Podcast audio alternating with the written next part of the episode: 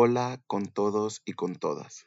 Bienvenidos, bienvenidas a esta nueva entrega de su programa Pacán Estéreo. Soy Yasmani Caicedo y estaré acompañándoles en la conducción de este programa.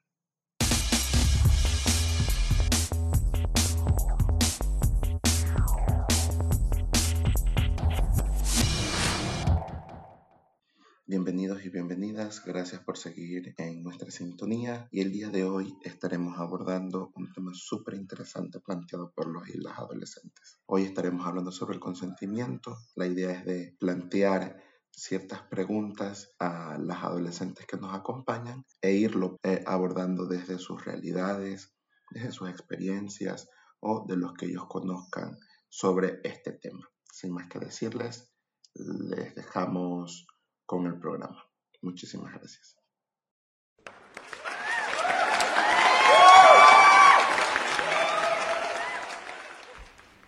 Hola, ¿qué tal? Regresamos con nuestro programa o con nuestro espacio de conversación.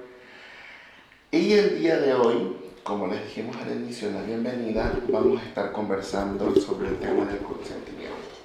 Para esto, quiero eh, darle la bienvenida a los chicos y chicas que me acompañan el día de hoy, con los cuales estaremos intercambiando información y conversando frente a este tema. Sin más que decirle, pues bienvenidos chicos y chicas. Quiero plantearles la pregunta desde su punto de vista, ¿qué es el consentimiento? ¿Cómo se entiende o cómo ustedes entienden la palabra consentimiento? ¿Qué creen ustedes que es el consentimiento? Eh, bueno, el consentimiento para mí significa estar de acuerdo conscientemente con la otra persona. Eh, para mí el consentimiento es cuando, o por ejemplo, como cuando uno, tu pareja te propone algo, no solamente tu pareja, sino cualquier persona te propone algo, hacer algo, alguna cosa, tú poder o tú decir que sí, estando consciente y sabiendo lo que estás haciendo y cómo lo vas a hacer y con quién lo vas a hacer. Bueno, muchas gracias chicos y chicas, por ese aporte. Y sí, justo el consentimiento tiene que ver con todo lo que han comentado, ¿no? Tiene que ver cuando dos personas quieren realizar una actividad en común. Entonces, el consentimiento parte desde ahí, ¿no? Parte desde esta posibilidad de poder decir algo que sí o si no, no. Pero, ¿qué pasa con el consentimiento dentro de las relaciones de pareja? Eh, ya, como te habías preguntado, ¿cómo se siente cuando una pareja, una pareja se presiona para algo? Yo pienso que está mal, porque nadie puede ser dueño de tus decisiones y nadie puede influir a, hacer, a que tú hagas algo que no, te, que no te agrada o que no te concierne o que no, tú no tienes ánimos de hacer simplemente. No tiene que tener una razón, simplemente tú no quieres y listo, es tu decisión. Él no tiene por qué, él o ella no tiene por qué cambiar esa decisión. Em, sí, bueno, este, es verdad lo que dice él pues también tenemos que tener en cuenta de respetar las decisiones de las otras personas. Porque a veces no sabemos por lo que está pasando esa persona, entonces queremos como obligarla, prácticamente se llama obligarla a hacer algo que ellos no quieren. Entonces debemos de, respetar las opiniones de los demás. Claro, es verdad, porque no solamente es cuando uno quiere, o sea, la persona X quiere, sino cuando ambos quieren, me doy a entender. Para que se desarrolle una situación consentida, tiene que ver con que las dos personas decidan realizar algo sin presión, sin amenazas, que puede ser que en el transcurso del, en el desarrollo de la acción o del momento que en un primer momento se consintió, una de las dos personas ya no se sienta cómodo o cómoda y diga, ¿sabes qué? Ya no quiero y eso también es válido. Hay un famoso juego, el de verdad y desafío, el de la botella, pero hablemos justo de estos dos, ¿no? Por ejemplo, el de la botella tiene que ver con que giras la botella y te besas o, o tienes que confesar algo. Entonces sí es una forma de presionar a la persona porque se crean este tipo de juegos justo para eso, para atentar contra la integridad de las demás personas. Es un juego, es una situación de violencia disfrazada de juego, porque te presiona, porque presiona a todos, a todas las personas que están jugando, las presiona a hacer cosas que no quieren. ¿Por qué no ese juego se desarrolla con actividades que esa persona quiere hacer. O sea, como que se aprovechan de la situación. Exactamente, se aprovechan mucho de la situación. Porque yo pude haber consentido en algún momento, claro, la gente va a decir, pero tú dijiste que querías jugar. Claro que sí, yo quiero jugar con mis amigos, pero yo no quiero que me anden diciendo quítate la ropa, pues. Yo no quiero que me estén diciendo bésate con medio grupo, porque esa es otra cosa. Hay muchas veces que la gente comienza a, a ensañarse con una sola participante y resulta que todos tienen que besarla a ella. Y como ella aceptó jugar, pues tienen que dejarse. Y no es así, no es así. Si ella no quiere besarse con Juan, está bien. Nadie le puede presionar a hacer eso. Lo lógico sería, es que, bueno, para mí lo lógico es que ese juego no exista.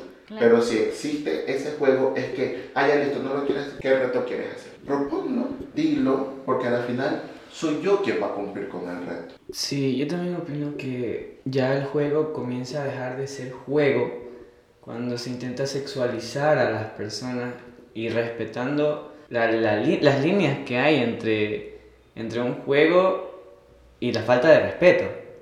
Porque así como tú dices, esos juegos son como muy de aprovecharse.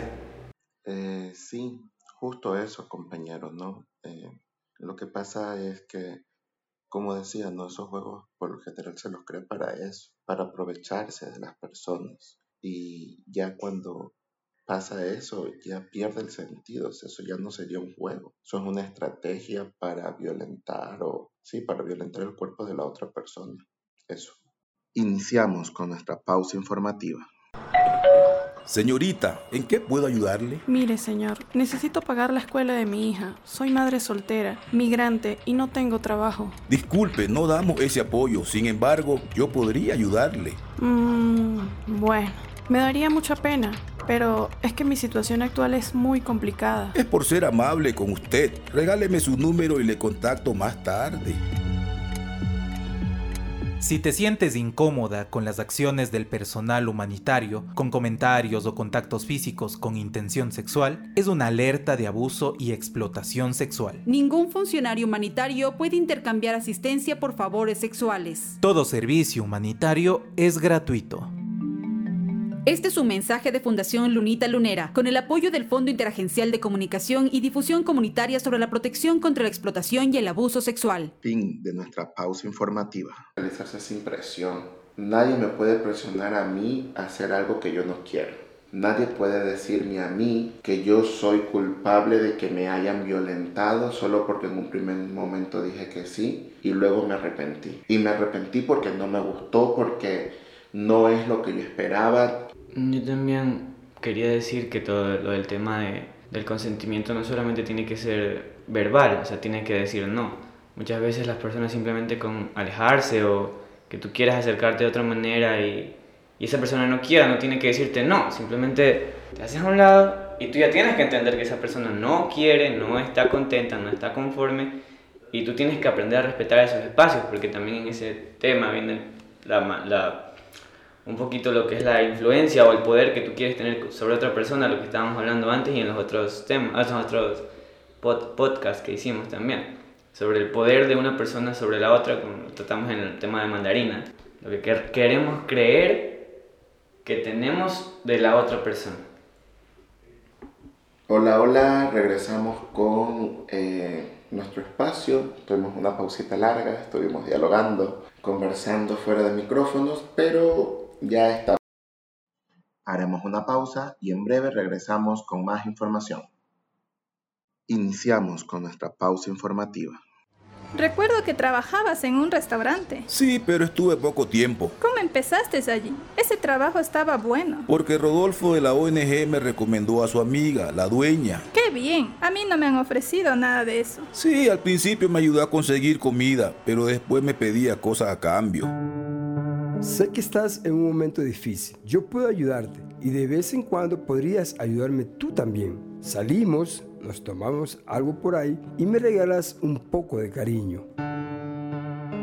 Ningún servicio de ayuda humanitaria puede aprovecharse de su posición de poder, ni de la necesidad de las personas beneficiarias para conseguir ningún favor o acto sexual. Eso es abuso y explotación sexual. En el proceso de investigación se garantiza seguridad, confidencialidad, no revictimización y no discriminación. Si estás pasando por esto o conoces de alguien que lo está viviendo, contáctate con la misma ONG o con otra organización humanitaria. Este es un mensaje de Fundación Lunita Lunera, con el apoyo del Fondo Interagencial de Comunicación y Difusión Comunitaria sobre la protección contra la explotación y el abuso sexual. Fin de nuestra pausa informativa. Vamos de vuelta. Y bueno chicos, chicas, eh, si quisiera que podamos ir como cerrando y ir teniendo unas conclusiones finales frente al tema que hemos planteado hoy, para que los otros y las otras adolescentes y jóvenes que les van a escuchar puedan también que este programa les sirva para analizar, para reflexionar y para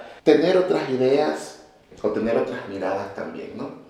Entonces les doy la palabra para quien quiera comenzar. Eh, lo que quería decir yo sobre cómo podemos los hombres generar espacios seguros para nuestras parejas, o no solamente para nuestras parejas, sino para las personas que están a nuestro alrededor, sobre el tema de la insistencia, que no solamente es la insistencia para cuidar a la otra persona, sino también para cuidar nuestra integridad, porque cuando tú eres insistente y no respetas un no o un sí a ciertas cosas y eres, estás ahí, estás ahí, estás ahí, la otra persona te comienza a ver como una, un ser fastidioso, te comienza a coger coraje, te comienzan a coger coraje las personas. O sea, tú pierdes ese tema de ya perder una amistad, una relación o lo que sea, porque ya no quieren estar contigo porque ven que por cualquier cosa que sucede, te vuelves muy odioso. Eso por un lado. Y por el otro, ya metiéndonos en el tema de pues, estar con una pareja o, bueno, pues, estar con nuestra pareja y respetar ese no cuando queremos tener o no queremos tener relaciones sexuales. Eh, bueno, sí, también hay que recalcar también de que si son pareja, tienen que consultarse uno al otro si están de acuerdo con lo que van a hacer. Y pues también de que el hecho de que les guste hacer actividades juntos, nadie está obligado a hacer algo que no quiera. Entonces tienen que estar de acuerdo entre los dos. También respetarse mutuamente y sentir que la relación hace que los dos sean mejor personas.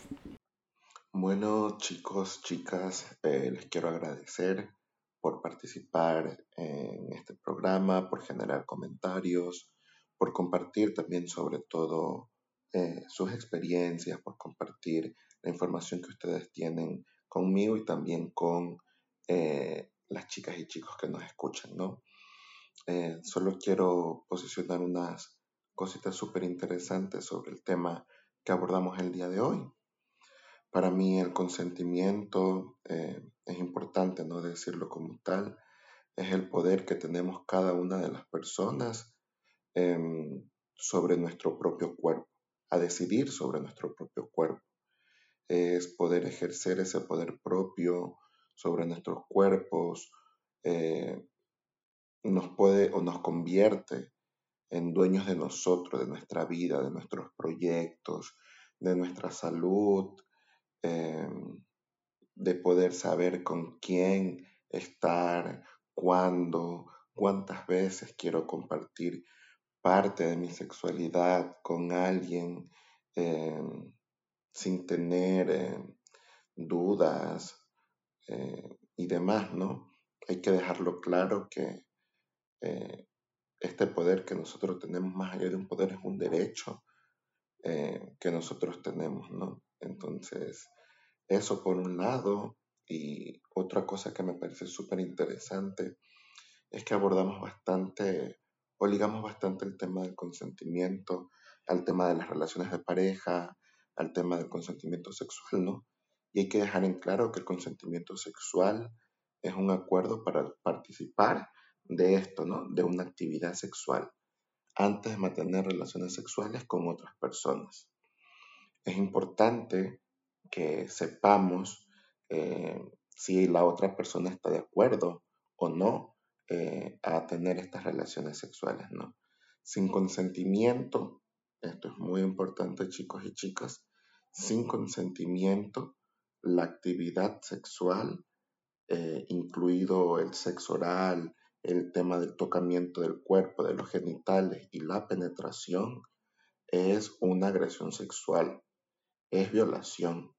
Entonces es importante que esto lo tengamos en claro, ¿no? Entender que esto nos hace nos hace como más sensibles ante las personas, niñas y adolescentes que tienen la valentía de decir que han sido víctimas de violencia sexual y no reprochar todo acto que quiera vulnerar el poder de cada persona eh, sobre su cuerpo. Entonces, eso chicos y chicas, no les quito más tiempo. Gracias por escucharnos, gracias por seguirnos. También agradecer a los chicos y chicas que están el día de hoy conmigo también. Muchísimas gracias por participar, por compartir. Eh, nos vemos en el próximo programa y nada, los queremos mucho. Chao, chaito.